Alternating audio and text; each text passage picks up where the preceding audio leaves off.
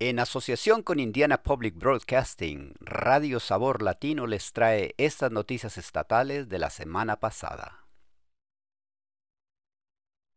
La Corte Suprema de Indiana considera revocar la ley que protege a la educación superior de las demandas colectivas por COVID-19.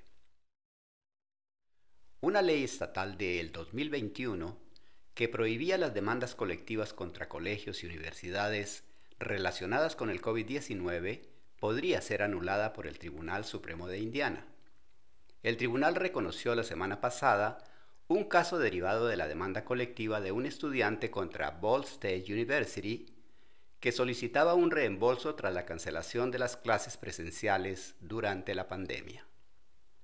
Tras la presentación de la demanda por parte del estudiante, la legislatura aprobó una ley que prohibía las demandas colectivas contra instituciones de enseñanza superior relacionadas con el COVID-19. El Tribunal de Apelaciones de Indiana dio la razón al estudiante, alegando que la prohibición interfería indebidamente en los procedimientos judiciales. Pero el abogado Brian Paul, que representa Ball State, afirma que la legislatura estaba haciendo una declaración política para proporcionar a las escuelas un alivio ya que se enfrentaban a desafíos sin precedentes. Paul dice, las escuelas no deberían tener que defender esas demandas al tiempo que afrontan los costos y las presiones para llegar a un acuerdo que conllevan los litigios colectivos. El abogado Colin Flora, que representa al estudiante, dice que la ley se refiere fundamentalmente a los procedimientos judiciales que no son competencia del Poder Legislativo. Dice Flora. El estatuto ahora está intentando decir, ustedes los estudiantes, que de otro modo, según la ley de contratos, tendrían derecho a estos reembolsos, no les vamos a dar un mecanismo viable para recuperar su dinero. No hay calendario para la sentencia del tribunal. Indiana ampliará eventualmente el acceso de las personas de bajos recursos a la ayuda temporal del gobierno. En los próximos años, Indiana se dispone a dar acceso a más personas con bajos ingresos a la ayuda financiera a corto plazo del gobierno. La legislación dirigida al gobernador ampliaría la elegibilidad para el programa de asistencia temporal para las familias necesitadas o TAN-IF por primera vez en tres décadas. Actualmente, las personas en Indiana que ganan el 16% del nivel federal de pobreza son elegibles para TAN-IF. Para una familia de cuatro miembros, eso supone menos de 400 dólares al mes. El proyecto de ley aumentaría gradualmente ese porcentaje en los próximos cuatro años hasta el 50% del nivel federal de pobreza, lo que para una familia de cuatro miembros supondría menos de mil dólares al mes.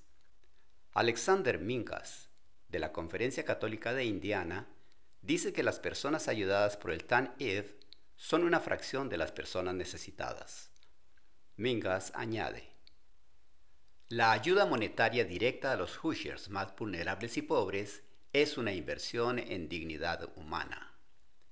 El proyecto de ley ahora también haría que las mujeres embarazadas pudieran acogerse al programa durante todo su embarazo. La directora del Indiana Community Action Poverty Institute, Erin Macy ha trabajado en iniciativas de salud materno-infantil. Macy afirma, el aumento de las prestaciones que ofrece el SB 265 permitirá a una madre necesitada conservar su coche y permitirse productos básicos como pañales. El primer aumento en la elegibilidad no entraría en vigor hasta julio del 2025. Indiana podría pedir una promesa a los estudiantes que utilicen un examen militar para graduarse, alistarse en el ejército.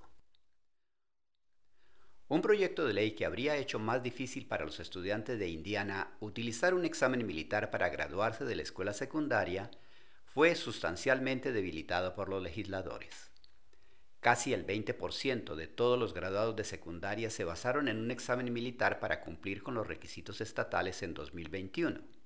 Algunos legisladores dicen que eso es un problema porque muchos de esos estudiantes no se alistaron.